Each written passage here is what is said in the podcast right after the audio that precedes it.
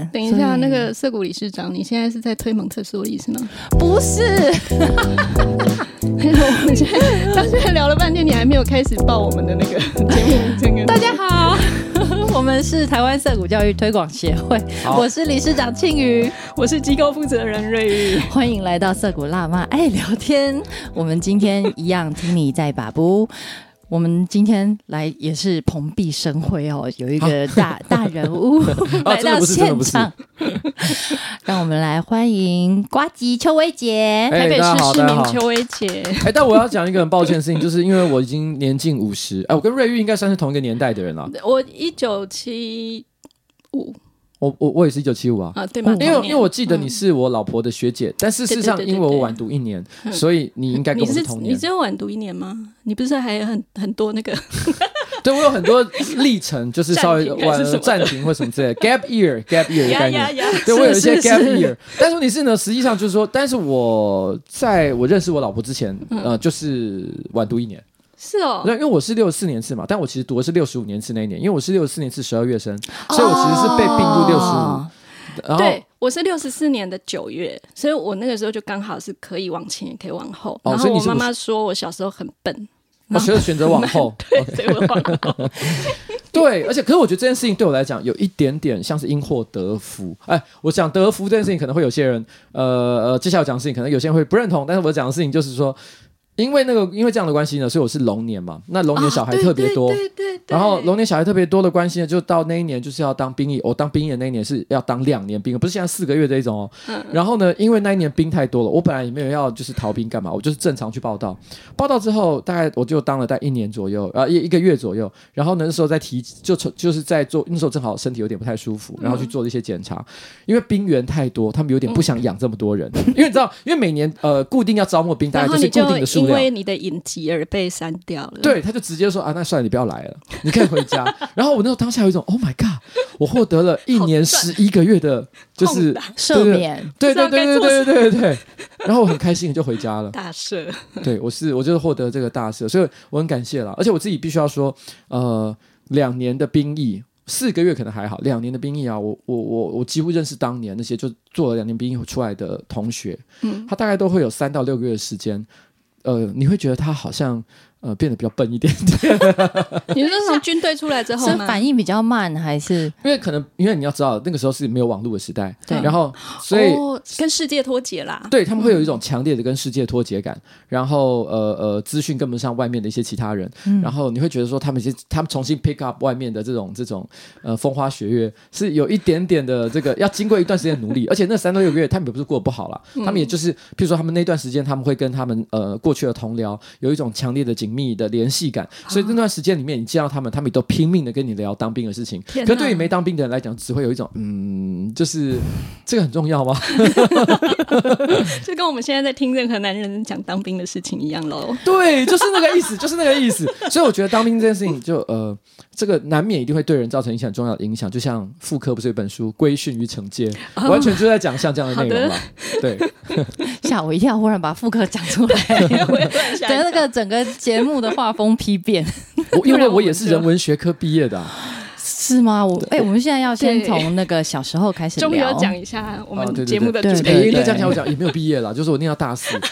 人类学系，人类学系，我是台大人类学系，然后念到大四的时候被退学，然后所以其实，在当年。呃，这个好像不是你第一次被退学吧？不是不是，我我我我在呃，我退学三次吧，我想。我建中的时候被退学过一次，嗯，然后后来呢，我呃转到另外一个高中，然后后来考上了大学，那时候是福大广告，福大广告被退学一次，然后呢，后来我自行再考考回去台大人类学，然后人类学呢到大四的时候又再度被退学，因为连续被退学三次，我突然之间体悟到，我可能不是一个很适合念书的人，我很会考试，但不适合念书。嗯所以你从小从呃国小、国中都是很会考试，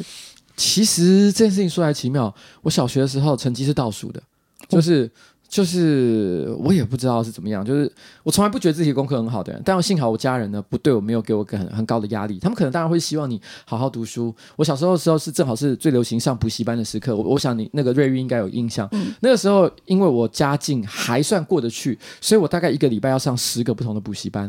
大家想得到的。你你在台北市吧我在台北市。天哪！就是什么珠算啊，然后呃演讲啊，然后呃作文、公文式数学，然后我也有公文数学是吗？我也有。那个那是一个很荒谬的一个经验，因为公文式数学字如其意，就是一直不停的算，就这样而已，它没有任何的逻辑。要计时啊！对他的他的想象就是说，你只要不停的去做各种四则运算，做到最后你会像反应一般的就把这个结果直接导出来。啊，我们今天又是一个那个掀起创伤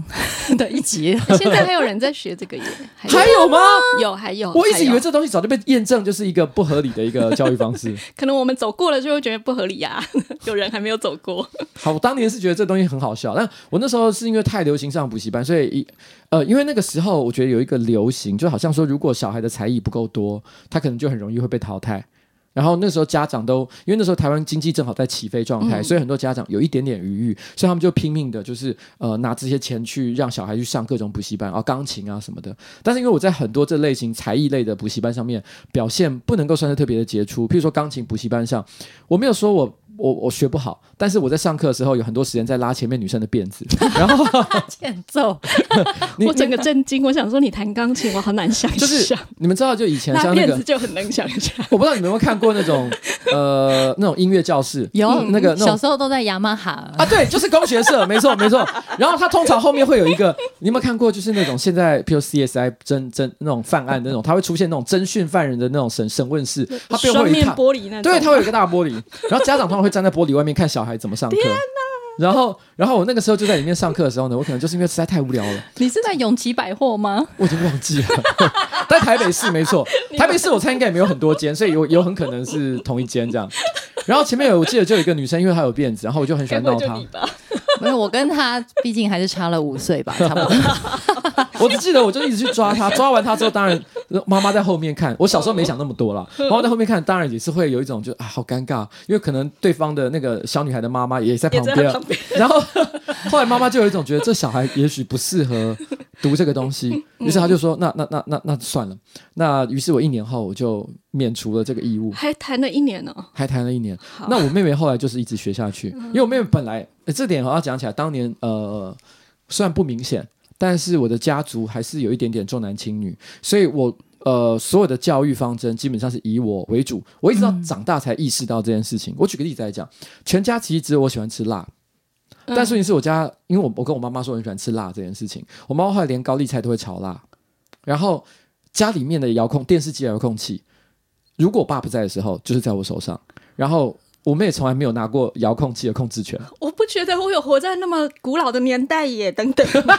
我家族有点严重，然后然后我所以，我那个时候去上钢琴课的时候，我觉得我妹妹好像有一种是，反正哥哥去上，你也跟着去上，只是因为后来哥哥不认真，那妹妹因为学的还不错，所以他就真的。我我觉得那个教育的模式或是教养方式，有可能会觉得说，哎，第一个已经这样做，然后好像还蛮顺的，那就第二个也继续这样，这个我可以哦萧规理解。对，嗯可是连口味这种事情都会这样子，我就觉得有点不能理解。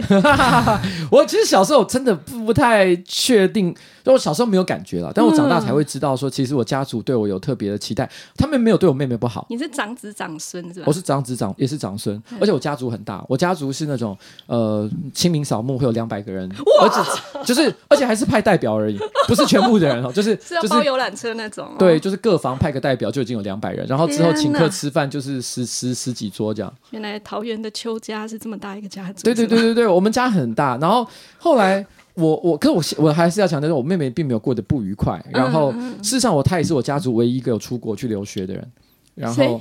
我妹妹，哦，你妹妹，她也是唯一一个有出国去留学的。就是其实家族只要她有意愿，我们还是愿意给她资源去做。可是我可以感觉到，家族对我妹妹的期待比较像是你能做到什么程度都很好，哦，但是就入看栽雕的，给你栽培啦。对，但是问题是呢，对我就不太一样，他们会希望我做到很多。嗯，然后像我爸爸，呃，小时候他有很多呃呃，因为小时候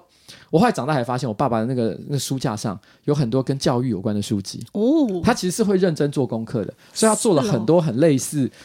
这个该怎么讲呢？他自己觉得像英才教育一般的事情。嗯嗯我举个例子哦，像譬如说有一年，大概是我国小升国中的那个暑假，然后我爸爸就突然之间说：“哎，我带你去美国玩。”但是呢，因为他要他要呃，因为他本身有是因为公务要出差，所以他先到美国一步。那时候我才国小六年级升国中哦，他要求我带着不会讲英文，甚至连国语讲不太好的阿公阿妈搭的飞机一起去纽约，呃，一起去洛杉矶找他。我觉得在这过程当中，我觉得他有一种就是我要你学习怎么样去面对这件事情。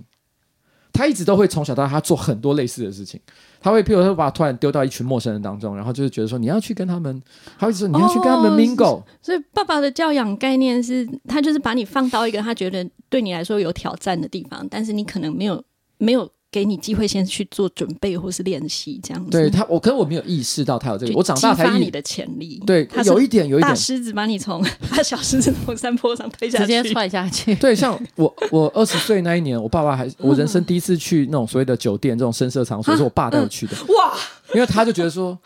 你需要了解一下社会的各种不同面相。哦，也是很前卫。对我爸其实是一个像，就是我所以我觉得我爸爸在教育这件事情上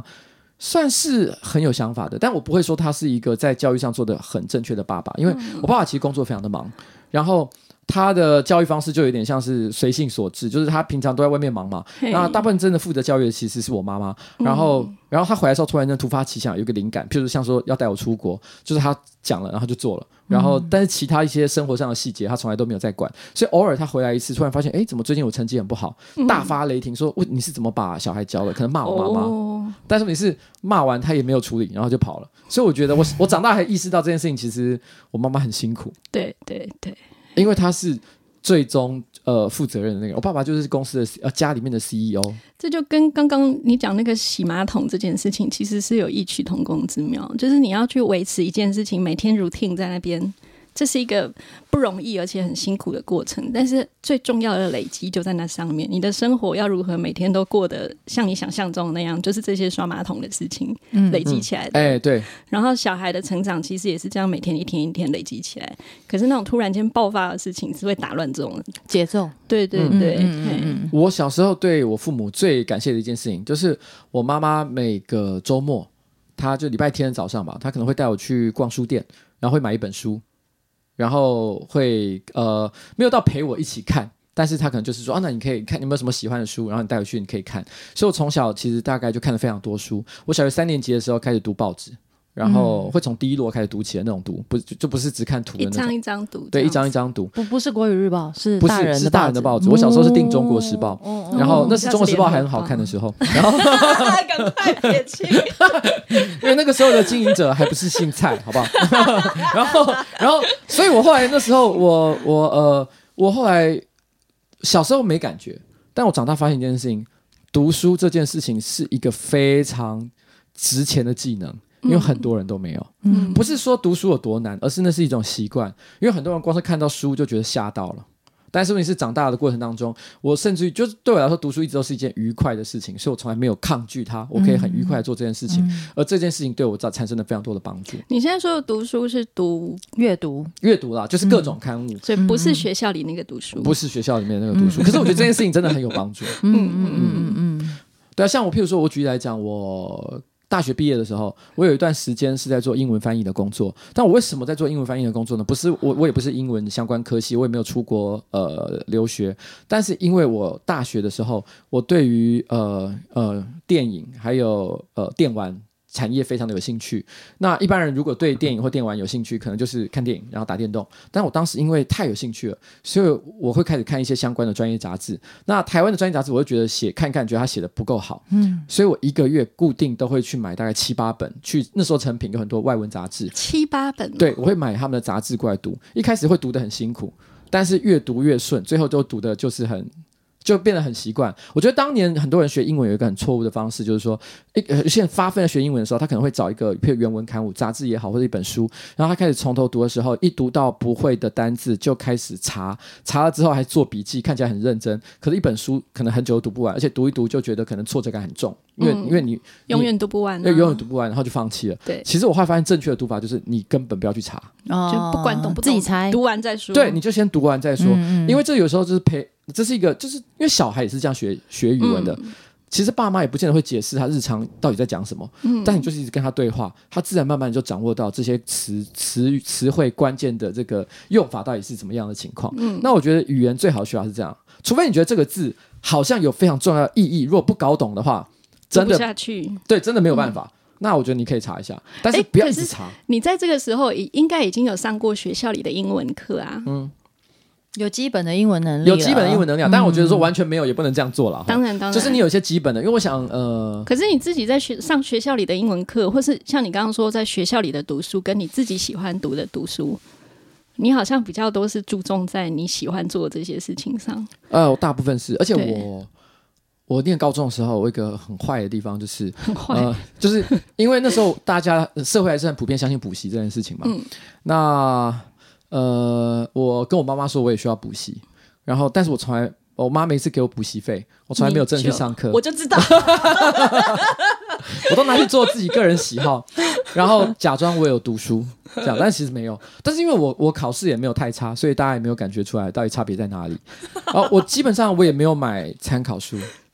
就是那个年代是很流行，你看课本之外还要看参考参考书嘛。我国中的时候还会去买，因为那时候我记得。每年到了开学的时候，就像大拜拜一样，呃呃，每个社区一定会有一两间，就是专门卖参考书的书局。对书局。然后你那时候就会一群学生，然后在那边去啊挑，我要我忘了我那时候品牌是什么，都已经想不起来了。然后南星什么的，康轩建立那个时候就有了。吧，康轩那个时候还没有，可能还没有哦，嗯。我记得是有一些更啊不不管了哈，反正那时候我们就是去买那个参考书嘛。嗯。但我后来到大高中的时候，我突然发现，其实好像参考书不是非读不可，因为那个时候其实呃呃呃，因为早年的联考会考很多课本上没有的东西，所以才参考书的确有一点点价值，因为它在补充一些教材。对，但是在后期的时候，因为我那时候已经是联考，呃，我那时候还有联考，联考末末尾的时候，他们修正成就是考试是不会考课本以外的内容的。对对，所以我当时认为说，那我只要课本读好，有什么还需要参考书的吗？因为他不过就是帮我重新整理一下资讯，可是整理这件事情我自己做就可以做到了，所以我不需要读那些东西。哎，你发现这件事情是什么机缘呢？我什么机缘啊？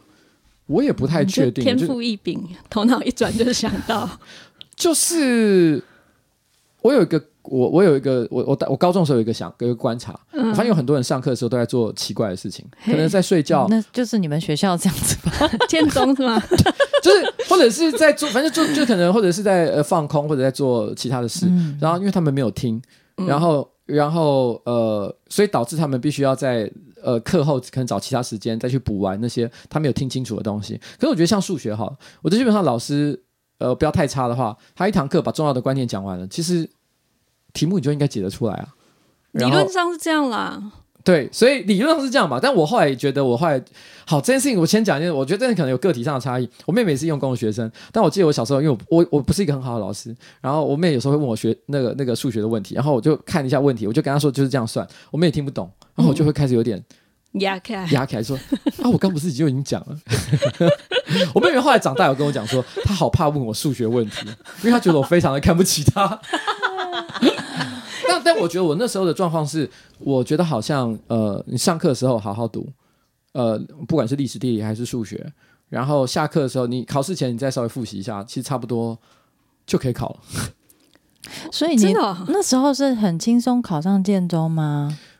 我没有觉得自己特别累，其实。嗯，可是我必须要讲，你应该我们年代没有差太远，我们那个时候的学习方式是比现在还残忍的，就是、嗯就一直塞，一直塞，一直塞对啊，。我不知道大家，我现在应该没有这种事。我们那个时候，呃呃，通常会在比如国国中好了，会在国中上学期，或甚至于国国二升国三之前，就把三年的课程先全部教完。嗯然后最后一年是全部都在复复习。对哦，好像有这个印象。所以其实什么教材、什么教育教教育部什么班定的，这根本不重要。什么三年的课程，它根本就是基本上两年之内就要教完。嗯所以其实，在最高国二的时候，大家都在赶进度，然后呢，最后一年大家都在疯狂的写考卷。哦超级残忍的岁月。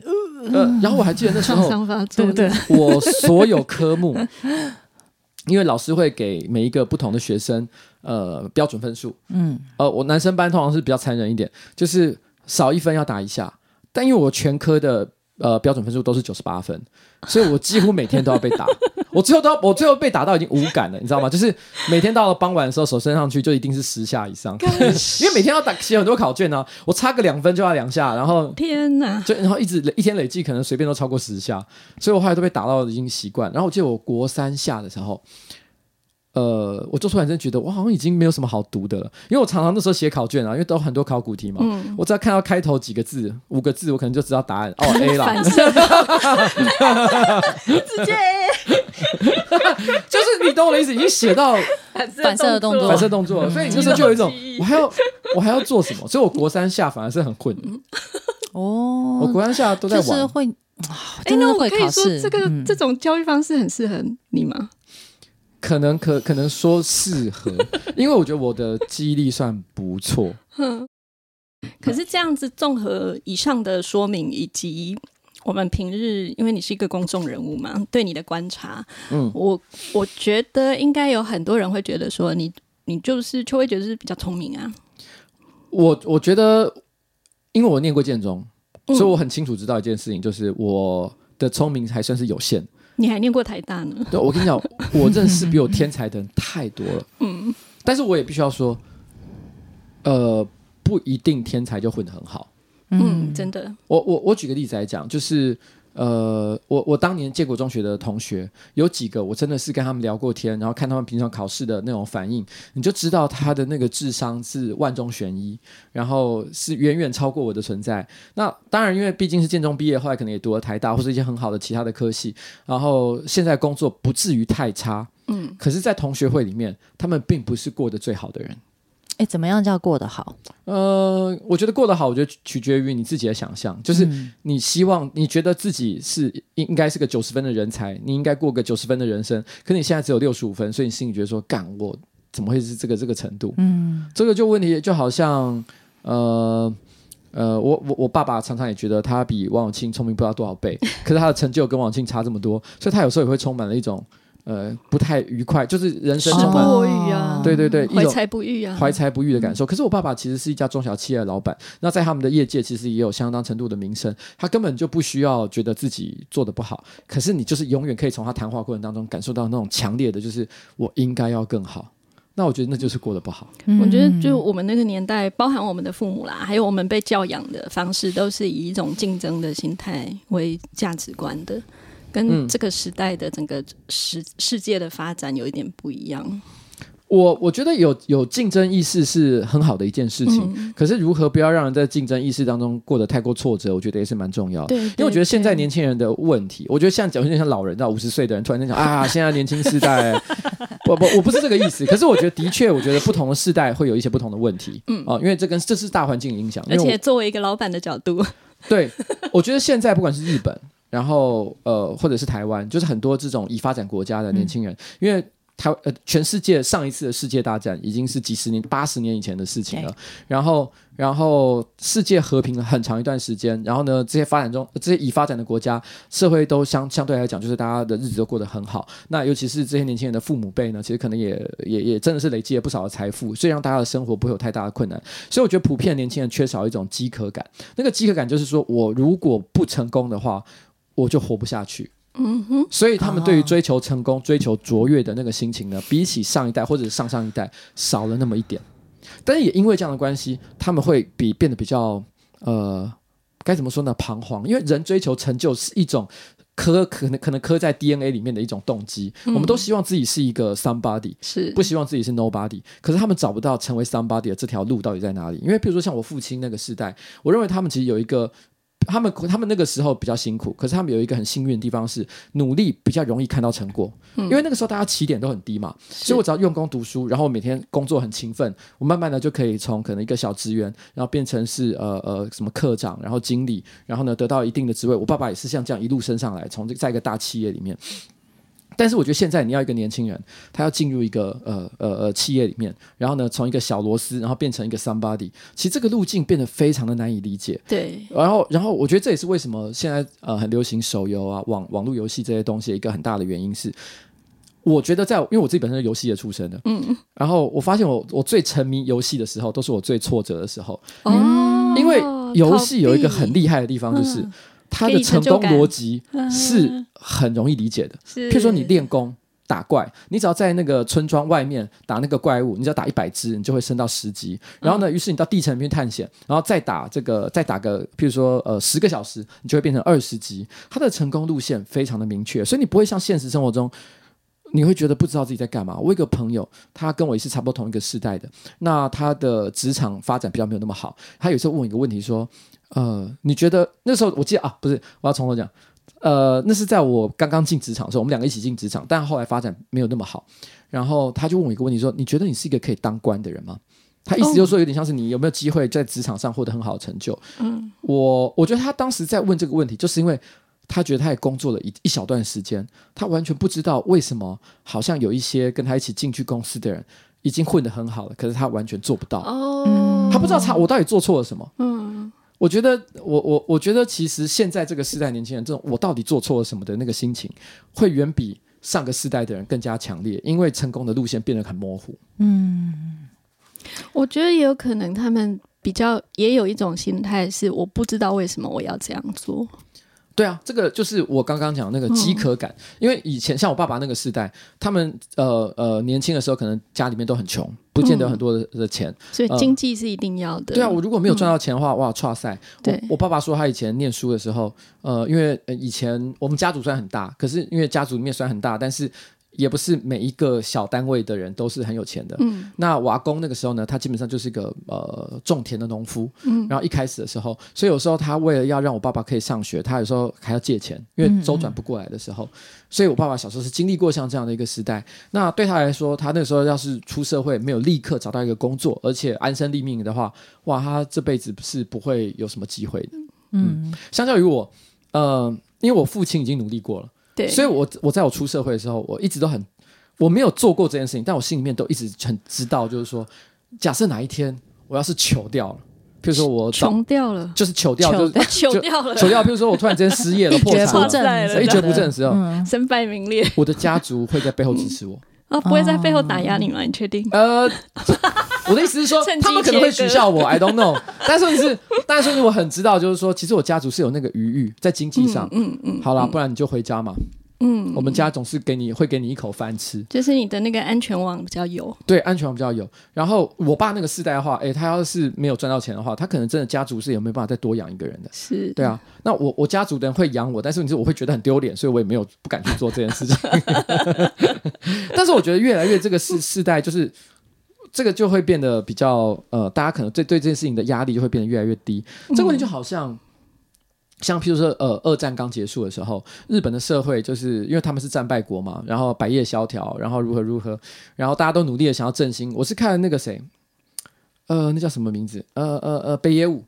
北野武的这个自传，自传的不能算自传了，算是他嗯，那个什么超什么书。超超思考，好像是他，他有好几本书啦。他里面其实有描写到一些他年轻时代的那个那个状态。他就有说，他觉得在他年轻那个时候，呃，虽然可能呃经历过就是非常破败的那种战后时期，但是他觉得所有的人都非常有朝气，很努力的想要这个这个在每一个自己的领域当中，然后这个打出自己的一片天。他认为那个当时的心情呢是非常的强烈的，他觉得这是现在比较看不到的。我觉得这有点像是这样。那也有可能是当时也没有别的路可以走啊。呃，对，是没有错。啊，因为现在年轻人可以走的路太多了，就变成好像你非得有一个自己很清楚的兴趣，然后才能够很有目标跟意义性的去往前一直走。嗯，我觉得你自己也是这样吧。嗯嗯，当然是，当然是。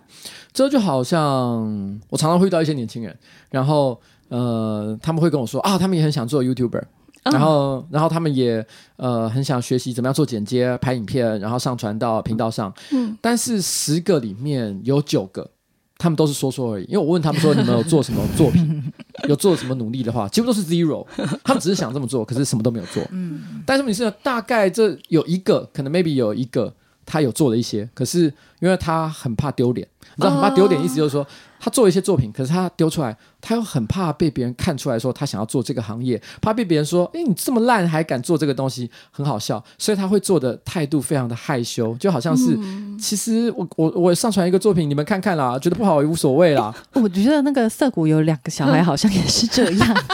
我就就问 diss 自己的小孩，没有，我有问过他们，我说你们到底想不想红啊？然后都一副欲言又止的样子，想红啊，可是呢，可能就是还在尝试啊。对对对对对对对。可是我跟你讲会有一个，在这十个里面，可能只有零点一个，就是真的会成功那些人，嗯。就是脸皮超厚，他们心里面只想着成功。就是无论如何不断这件事我一定要做就对对了。他做出了一个东西上传被取笑，他马上做第二个，嗯。然后呢，然后去调，而且是调整他的方向之后去做了第二个，再被取笑，他不断的去做，做到最后他成功为止。你可以看到现在几乎做所有站在台面上的人，其实除了少数例外了，有一些人很很运气很好，可能第一次做什么东西就引起大家的喜欢，一也是定要讲人家运气很好，不讲人家实力很赞。就是没有这个，我觉得运气跟实力有时候是很 是啦，很复杂的一个因素，可能都有。。那大部分人都是一路这样跌跌撞撞上来的。嗯，那所以我觉得，呃，如果你抱持了这种害羞的心情，就嗯，我也我也只是想先试试看，做做看咯。啊，你们就就随便看看嘛，嗯哦，不用给我，不用不用给，不用太多，no pressure 哦，不喜欢也没关系，这样不行，这个心态通常就不行。我发现你还蛮严格的耶。如果你要做一个父亲的话，不，我我，可是我觉得也还好的地方是，嗯，我有个弟弟，他的学业成绩超差，嗯真的差到就是说，老老幺吗？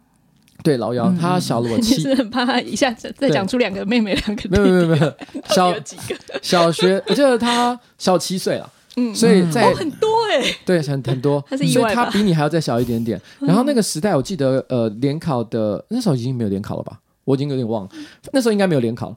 那时候没有应该没有。那时候学制不太相同，然后呃，升学率升学率已经高到就是好像九十几了，对，就是你基本上想念一定有学校可以念的程度，可他大学还是重考了三次。然后我那时候心里想说，怎么有人在这个年代还可以大学重考三次？有我们访过一位登山家，的那个对，爬 K two 哦，他真的他就考海拔八千以上存活，可是我我我我觉得我我弟弟给我一个怎么讲呢？一个一个感想，嗯就是说，虽然他学习成绩真的很差，我我年轻的时候真的是这样觉得，说怎么会有人这样？但是他其实是一个好孩子，嗯，他是一个非常负责任的好孩子。然后那现在怎么了？他现啊没有，他现在也过得还不错啊。他现在在当美术老师，哎然后然后也结婚了，然后我觉得也过着就是我觉得平平顺顺平平顺顺的生活。嗯所以其实我觉得。我我觉得人生的路本来就有很多不同的这个、这个走法嘛，我想问一个比较刺激的问题，那就是当你被退学的时候啊，嗯你有怀疑过这个成功的路径吗？你是说哪一次啊？建中还是台大还是福大？先从建中还是三次都讲一下？对对对，我是一个超好奇的的，情况吧应？该会有打击到，会让你质疑这个系统的事情吧？其实我没有、欸，我那时候其实觉得最难过的事情是对我对我妈妈不太好意嗯思，怎么面对妈妈？因为妈妈她真的为我承担了非常多的压力。因为我那个时候慢慢开始意识到一件事情，就是我的每一次的失败都会变成整个家族呃谴责他的理由，因为我我家族很大嘛，很多人，然后可能他有很多的什么妯娌啊、叔侄啊，然后各种阿公阿妈啊，然后平常他们根本也不会。就是呃每天去关心我个人的教育情况，可当出现比如说我被退学像这样重大的事件的时候，大家可能就会开始在背后闲言闲语，或者直接当着我妈妈的面跟她讲说，呃你的小孩怎么会弄成这样？哦而且因为我是长孙，嗯而且因为我嗯曾经考上，比如建中，太可后来又考上，了，对对对，又考上台大，嗯他们都觉得这个小孩啊，就不就是一个聪明的小孩吗？忽然间 Q 嘎，嘿，啊，你这妈妈一定出问题，才会把小孩变成这样。那我小时候就有感觉到，我妈妈这件事情她压力很大，而且她不只是要面对家族的压力，她可能还为了我呃呃被退学，她觉得很难过，她还跑去找找老师求情啊，如何如何，她其实做了很多很多像这样的事情。嗯，所以我觉得我对我妈妈是非常非常不好意思的。哎，我可以问，不一定要那个播出啦，到嗯到底为什么？会被退？哦也没有什么理由啊，就是因为我我我高我累积了什么大过什么的吗？这可以啊，因为很多地方都有讲过、啊。去挖死人骨头吧。那呃挖死人骨头是我的朋友，我知道，是我朋友的事情。然后浊水溪公是很有名的。对对对对对对，然后呃是我高，因为我高中的时候，因为那时候正好是台湾刚解严嘛，嗯，然后我觉得很多呃开始年轻人对于政治啊，然后或者一些社会议题，然后非常有热情的时刻。嗯那我那时候其实我十七岁的时候就开始有上街头去参加秋斗，就是劳工运动。然后我那时候后来呃学校里面因为有一些制度我可能不是很满意，所以我就跟、呃同学然后合办了一个地下刊物，嗯然后是匿名的。然后我们那时候就是可能呃某一天上课前。然后，然后我们就可能一大早偷偷来到来到那个学校，把那个刊物贴在全校的教室上。哦教室里面然后呢，后来我们还有，这是第一期吧？我记得第二期的做法是，我们后来找了一个毕业的学长，我们直接把它印制成刊物，然后在门口校门口发送。毕业的学长，对对对，请他帮忙去在现哦在现场就是发送，然后里面写的都是一些就是骂学校的事情，嗯然后然后觉得学校哪些制度有问题啊，然后训导主任很鸡歪啊，然嗯后建中就是种种烂这样。对对对，我们就是写了很多像这样的东西，所以那时候学校就对我们其实算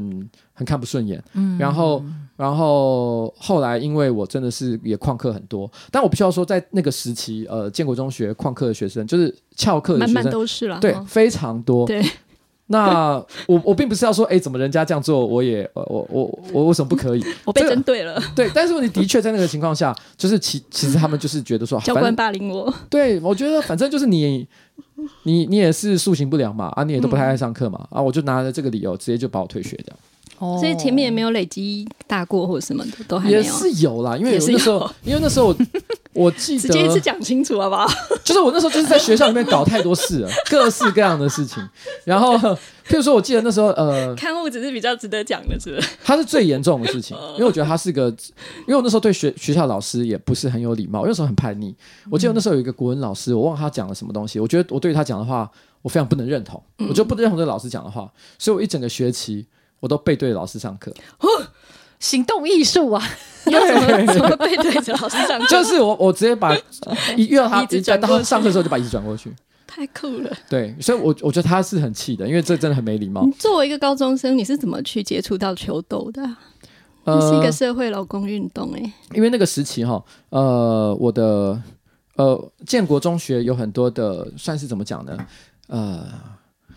该怎么说？就是好，那时候我有参加建青嘛，嗯，然后建建中青年社就是做负责校刊编辑的社团。那他们那时候其实也会呃呃呃呃，就是可能内部会开一些课，譬如举例来讲，他会开课教你怎么样听 Beatles。嗯，然后然后都可能是呃，可能高二或者是毕业的学长回来讲。然后其实以前建青有非常多这个优秀学长，像马世芳啊或者什么之类的，哦然后他们可能都会回来讲这方面的课程。然后同一时间，他们也会带一些外面的思潮进来，然后呢，你也不知不觉就会开始参与一些外面的活动，这样人家都是艺文活动啊，就是没有。其实那个时候这两件事情是绑得很深的。哦，那个时期我觉得，呃呃呃，党外的这个运动分，因为那那时候可能，譬如说像早期不是民不是叫民进党，早期叫外党外。然后，然后，其实党外跟民进党也不能划为等号了。是简单的党外意思就是说，不不是国民党的的都叫党外。对对对对。但是那些党外人士后来很多就一起成立了民进党，嗯但是这也形成了，其实早前民进党呢，他们有很多人的核心价值不完全一样。对譬如说，在早前民进党里面，其实有一些成员，其实基本上内心可能比较接近统一，嗯，然后他只但是。是不认同国民党。但是，他们只是不认同国民党，但他们还是结合在一起。那后来这些人可能又慢慢的分离出去，然后，呃呃，然后跟艺文界，嗯，然后还有跟这个 NGO 当时的可能一些早期的 NGO 或者是一些社会议题界，其实大家是绑得很紧密的，全部都在一起，全部都在一起，因为大家的力量都很小。对。所以都会互相帮忙。像比如说，我记得那时候我在高中的时候，我有参加一个校外的剧团嘛，就是那种舞台剧的演出。那那个剧团当时有有一段时间就是拿林浊水的赞助，哦，对。然后我还记得，就是那个那时候我们的团长是一个呃很漂亮的女生，然后她是台大台大什么系，我突然有点忘记了，反正也是台大的一个女生了哈。她大了我大概八岁吧。然后我记得我们那时候演出结束的时候，那我们那个演出的场地呢是在一个画廊。你看那时候大家所有的活动，明明是舞台剧，可我们在一个画廊演出，大家都挤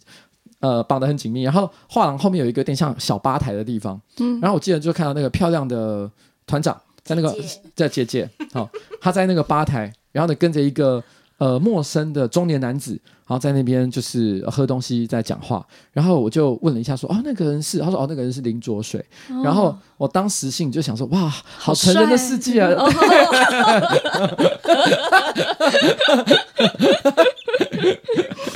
然后，所以，可是你看哦，就是在那个画廊里面，然后有舞台剧的表演，然后还有政治人物林卓水，对。你知道，我说就是所有的各种东西，通通都在一起，对，通通都在一起，嗯有意思彩啊！嗯，所以也是那个时候开始进入剧场，呃，参加小剧场的活动。对啊，因为那个时候嗯我对于这种呃，其实我到我十七岁开始吧。然后虽然我一路经历了很多次的退学或各种各式样的人生的一些呃变化，但是有一件事情，有一个核心价值，我一直都觉得没什么变，就是我一直觉得自己是一个艺术家。就是我觉得管他什么工作啊或什么的，我我三十岁以前我一直都觉得我就是一个艺术家，所以我所有做跟赚钱有关的事情，它都是一个过程。三十岁以后怎么了？三十岁以后发生了一个发生了一个小变化，就是因为我那时候去参加了一个高中同学会，然后呃，然后这个要先讲一个背景，就是那个时候因为我的剧团，我参加了十几年的剧团，因为发生了一些不太好的事情，然后总之它解散了。那个不太好的事情呢，就是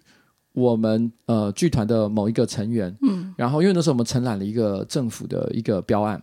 但是被发现就是说可能有一些。呃，亏空公款或类似相相关的一些丑闻，哦，但但是就是其中的一个成员，就是就做的事情。那那因为这个丑闻有点严重，所以导致就是就是这个剧团大家也都因为剧团内的成员可能也对这件事情感觉到灰心，哦所以不知不觉大家就没有办法继续一起活动，然后就解散了。然后那时候其实我当然会觉得，哎，我干我努力了十几年，对啊，然后居然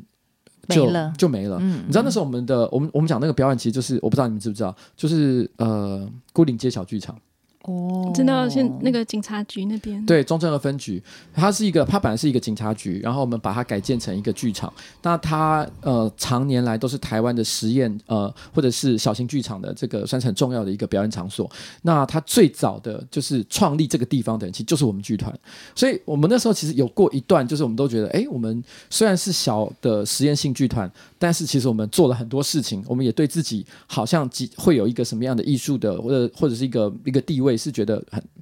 会觉得是这件事情是有自信的，但是因为突然之间解散，你会觉得哇，我他妈 nobody，然后我到底努力了这十几年，我到底算是我有得到，我有我有得到什么样的一个很重要的里程碑的成就吗？好像也没有。然后那时候已经三十岁，三十岁是一个你知道很重要的一个门槛，你会觉得我好像应该要已经有点什么，可是什么都没有。然后那时候我去参加高中的同学会，那有些同学我也不觉得他们有比我聪明，可是我觉得哇，现场怎么大家好像过得很好，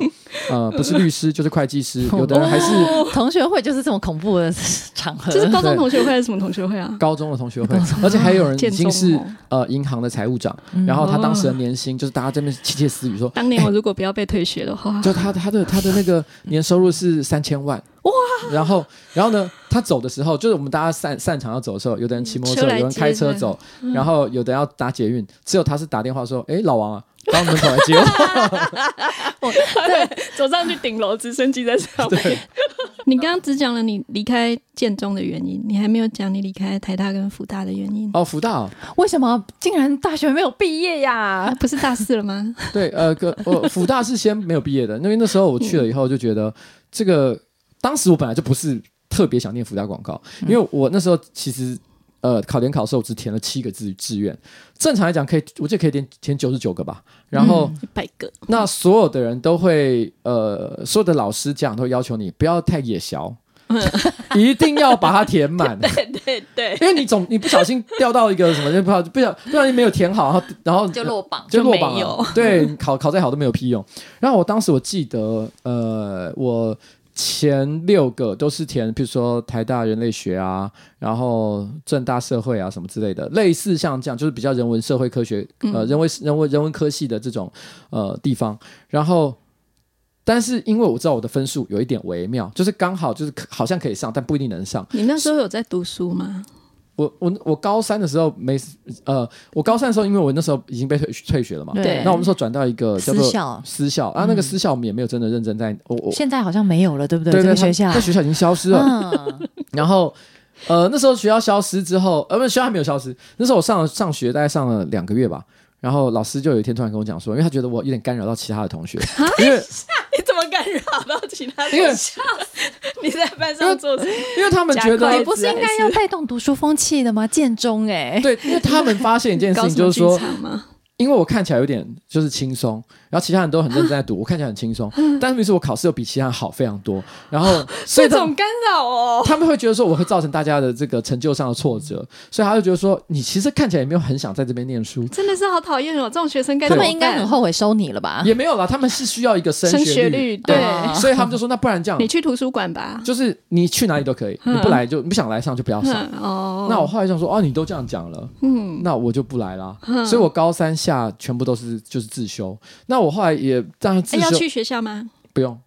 哦，我都在家里面。然后然后我那时候还有一个建中的同学，因为他那时候也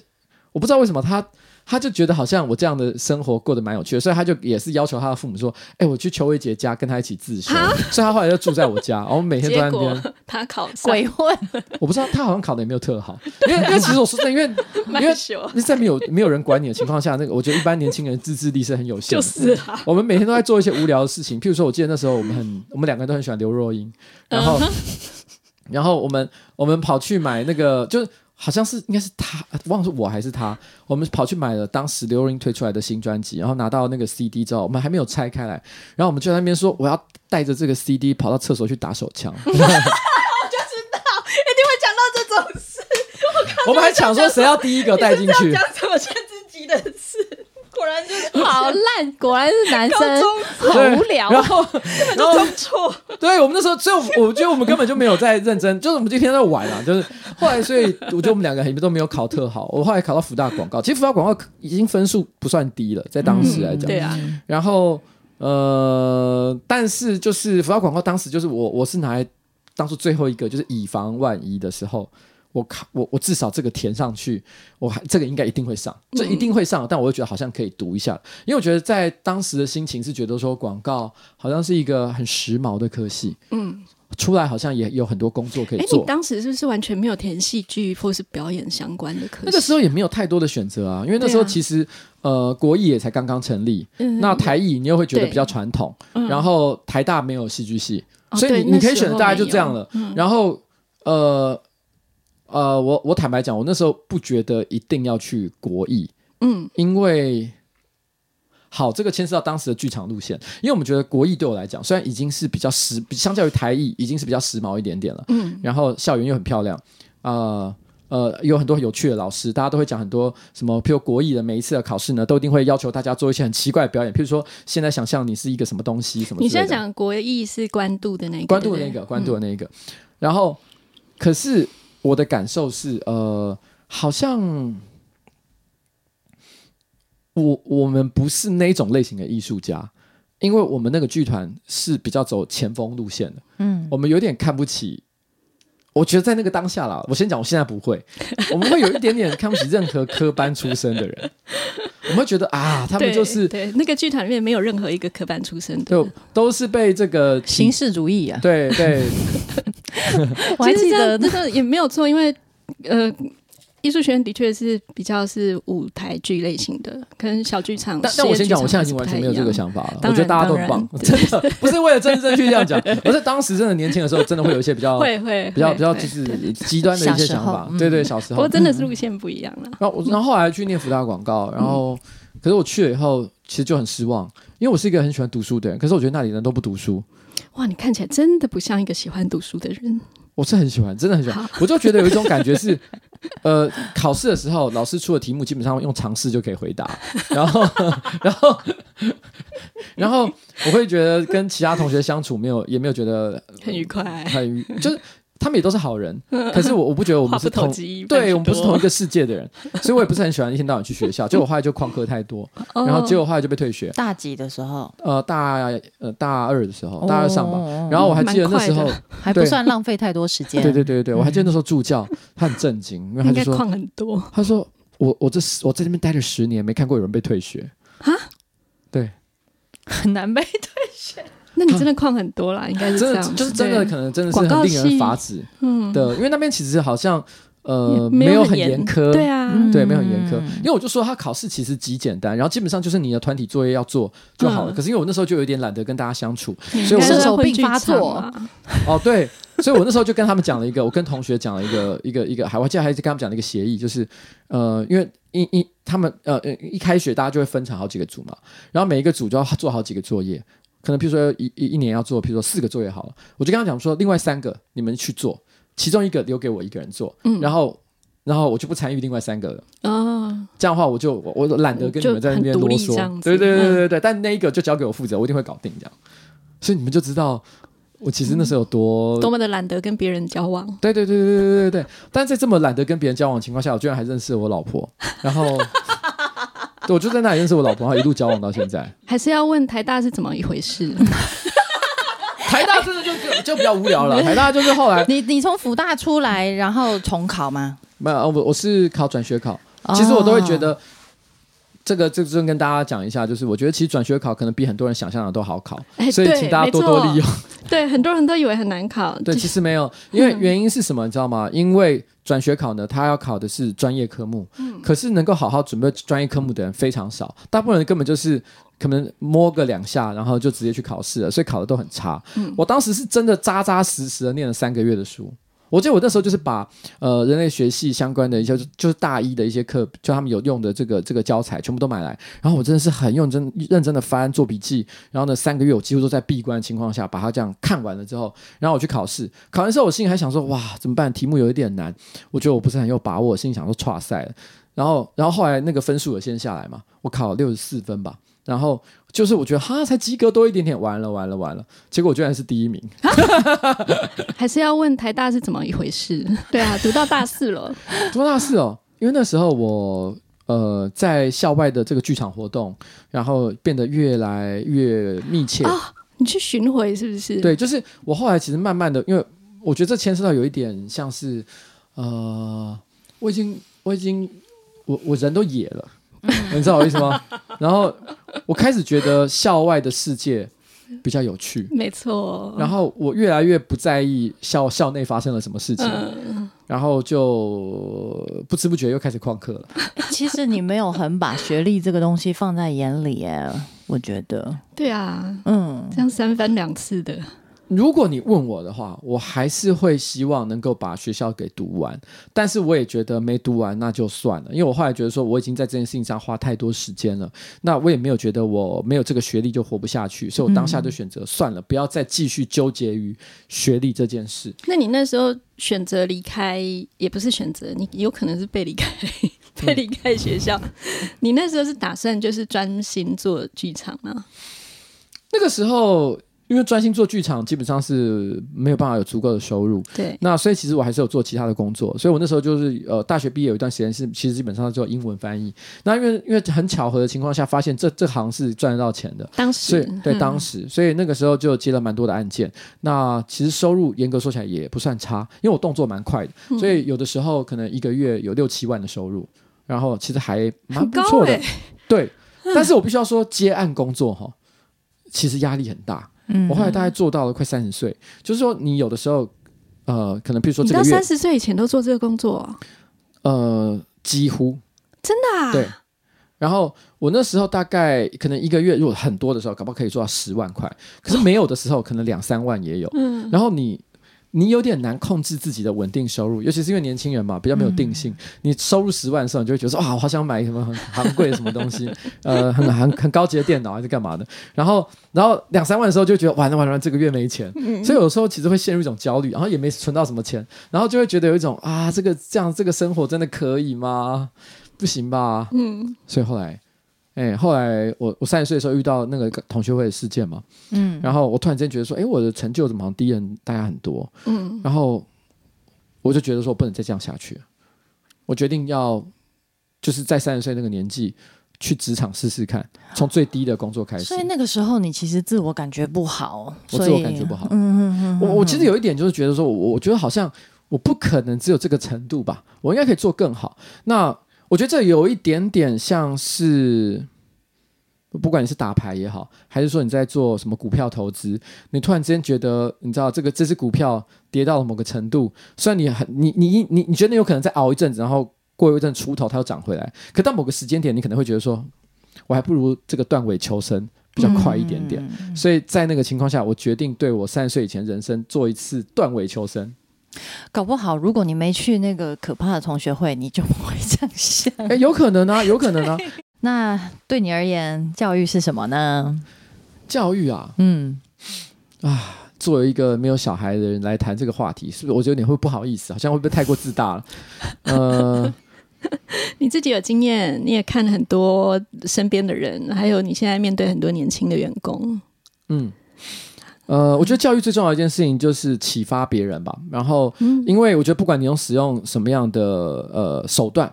那我觉得如果只是把很多东西填塞到他的脑子里面去，我觉得他得到的效益是很有限的。他可能是可能最后隔了一段时间，他就会全部忘记。可是如果你在这过程当中有启发他对某件事情的兴趣，或者是热情，或者是呃，或者是做事情一个关键的方法，我觉得才是最重要的。那我觉得其实很多人会忽视大学教育的一个关键，就是说它不是给你谋谋生或者是求职的技能。大学的课程目前的安排，其实你会发现，不管是台湾也好，或者是美国，或者是任何一个地方，他们常常会要求你做很多的研究报告或各种东西。这些内容乍看可能跟未来求职或者是你工作之后的内容其实有很大的差异。可是我觉得它就是指你解决问题的基本方法。嗯，就是我遇到一个问题的时候，我先去做研究，然后做完研究之后，有组织的把它整理成一个可以使用的想法，然后呢，最后把它变成是你可以做化为你的行动的一部分。那我觉得教育就是应该要做到像这样的事情，让他们让让最后让你的这个被教育的对象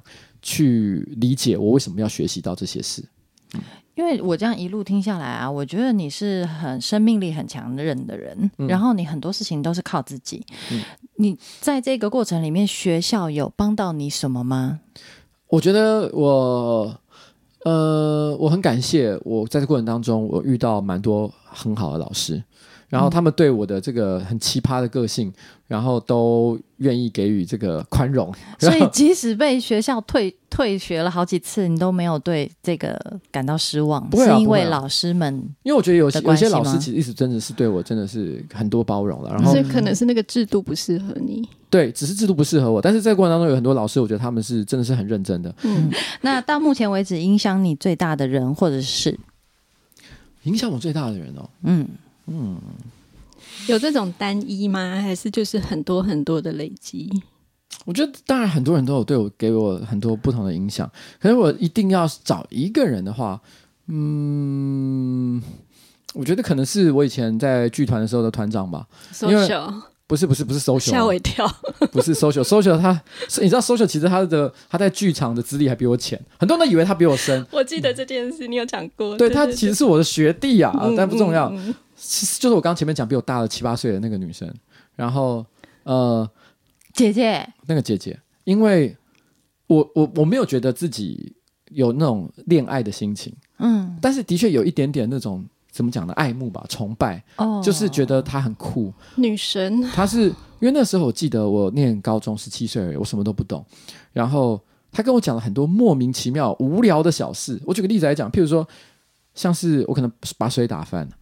然后我就想说啊，赶快抽旁边的卫生纸要擦，他马上就把我制止，就说这样非常的不环保。嗯，然后他就说你要拿抹布来擦就好了。然后。就是你知道我的意思吗？就是他会跟我讲很多生活上的一些小事，然后我那时候都觉得说他知道好多、哦，然后他好酷哦，他都会告诉我很多呃我从来没想过的道理，然后他会呃介绍我去看书，比如说他会他会那时候我们呃是个剧是个剧团嘛，嗯，我们不是没事在排戏而已，有时候我们会开读书会，他会建议我说，哎，我觉得你可以看一下呃 May 后的书啊，然后 然后然后然后我就去那个那时候 May 后台湾是没有出，他是一个国外的剧作家，呃，超冷门，对，很冷门的。然后台湾没有出他的相关的书，可是呃，中国有翻译，所以我们我们去找那种专门出解中国书的那种书局，然后去找到 May 后的书，而且它还是那种影印版的，你知道吗？你知道当年很常有这种影印版的书，对对对。然后呢，把那个影印版的书拿来，然后就真的是把这个书给读完，然后它启蒙了我很对很多事情的看法，然后对我来讲影响真的是很大。嗯，嗯，这是可以播出的吗？可以啊，可哦以啊。哦哦，因为这个答案很还蛮出人意料哎，嗯，我还记得我人本来以为你会说老婆或者是 不是。什么老有师比，老婆地位更高的女性出现。我我印象很深刻的事情是，我记得我在呃我十八岁生日也是跟他一起过，他带我去他带我去夜店，嗯，他带我去 Spin，当时有一个很 Spin，很红的夜店在就在师大那边，对对对对瑞玉应该很懂，哎，对。啊 然后，然后，呃，呃，那个时候我记得就是他那天知道是我的生日，所以还特别就是，呃，就是就是准备了蛋糕，然后，然后就是一个惊喜，然后马上就跟我说带着你的身份证，因为你知道吗？因为当时已经开始有规定 十八岁以下是半夜不可以逗留在那个那个那种夜店那种场所。他当时就说今天就是你可以去夜店的时候，他带我去，然后我还记得有一年的呃，可能是 maybe 十八，也是十八岁那一年，然后是应该应该就是好，我想起来了，就是生日十八岁的生日是十二月嘛，然后隔年的那个情人节就是二月十四号，然后她那时候有一个男朋友，但她男朋友跟她就是有很多常常会吵架，或有一些各式各样不同的就不他一定要这样告诉你的。对他没有，他其实他从来没有跟我讲这方面的事情，那都是他自己的烦恼。然后，但是二月十四号那一天，我在我骑着摩托车，然后经过台北的街头，然后他突然之间，我就看在路边看到他，然后他突然之间很用力的跟我招手，然后我就说：“哎呦，他怎么在这边？”然后他就跳上我的车，我就说，然后他就跟我说：“哎、我们去喝酒。”其实我那时候从来没有去过酒吧，嗯，我人生第一次去酒吧也是他带我去，然后他就把我带去一间酒吧，我也忘了是什么什么样的酒吧。他那天在跟我喝酒的时候，他就开始跟我聊他她男朋友对她哪里不好，哪里怎么样，跟她吵架，各种各式各样的事情。那是我人生这辈子唯一一次，第二不第一次被当做大人看待。是哦，所以你知道他对在在我心里有一个对，特别的地位，有一个很特别的地位。嗯嗯嗯。我觉得基本上，因为她长得很漂亮，所以对你来说，她对你的影响都是好的。对她，她是真的蛮漂亮的。好的，赶快最后一题，对自己目前的人生满意吗？敢说不满意就糟了。哎、我我说实在话，我觉得我我没有我我不能讲不满意，因为嗯我觉得我已经三十岁的时候是很不满意的哦。如果三十岁的时候问你这个问题，那个时候你应该说：“Oh my god，我想要砍掉重练。对 yes，、嗯，可是我觉得现在，我我我觉得某种程度上，我不能说是什么巅峰或者是干嘛的，可是我觉得我我我完全是在做自己喜欢的事情，嗯。然后我我我觉得我没有什么好抱怨的，嗯。虽然过程当中有很多的挫折痛苦，可是这都是我自己选的，所以那些东西我不能够拿来当做我人生不愉快的理由。真的真的，那呃，我曾经都会跟别人讲，就是说，三十岁以前，其实我都觉得自己是个艺术家。三十岁到四十岁这段历程，我觉得我是在职场里面上班，我就是一个上班族。我在中间也累积了非常非常多的经验，但这这段经验呢，我觉得对我来讲也很宝贵，过程也算是蛮开心的。然后，可是四十岁之后，我突然之间，因为我我突然之间想做，我我后来去创业嘛，创业了几年，那时候我想到了呃创业的东西，就是去网络上拍片，因为我就我觉得这个是有商机的，所以我选择做这件事情。但我当时一开始要做这件事情，单纯只是觉得这个东西可以赚到钱，没有任何其他的原因。嗯但做了两三年之后，我突然意识到，其实我是在把我三十岁到四十岁在职场的经验拿来做我三十岁以前创作的事情。对，然后我觉得其实没有什么理由，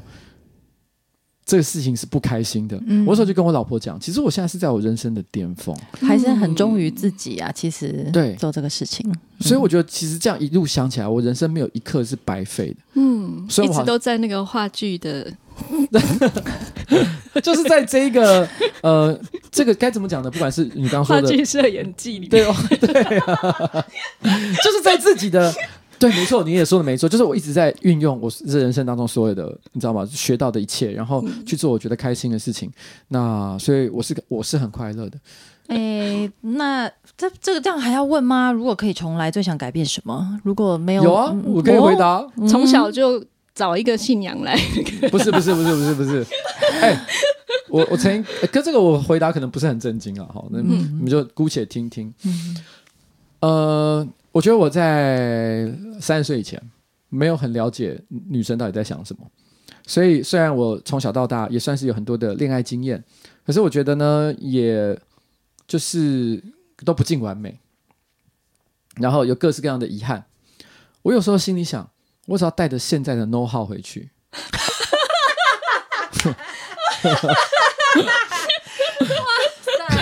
我们现场十八岁的录音师露出谜样的微笑，就可以更早婚吗？还是？没有，什么意思啊？我我对于早不早婚这件事情不重要，而是我我好我这样讲，接下来就讲，就是说，因为我我我国中国其实我第一个女朋友是在国小六年级，然后然后我心里是在想，然后我还一路就是到呃我老婆，其实我我基本上几乎没有空窗的时间，就是每一个时间都有交往的对象。非常如果回去恋爱体质的一个，就是那个过程可以以更开心了。对，但是我我心里嗯想，你知道吗？我后来意识到一件事情，就是其实我小时候，因为我不太不懂别人在想什么了，所以很多人别别人给我的讯号，就是绿、啊，给我给给我一个绿灯的讯号，可以做什么，我什么都没做。譬如说那个老师的壁咚之类的。各式各样我知道了。然后我突然间有一种更早婚，是更早破处。我就有一种，哎、我如果带着我这个 know how 回去的话，那些国中女生就完蛋了。飞机，好嘞，谢谢。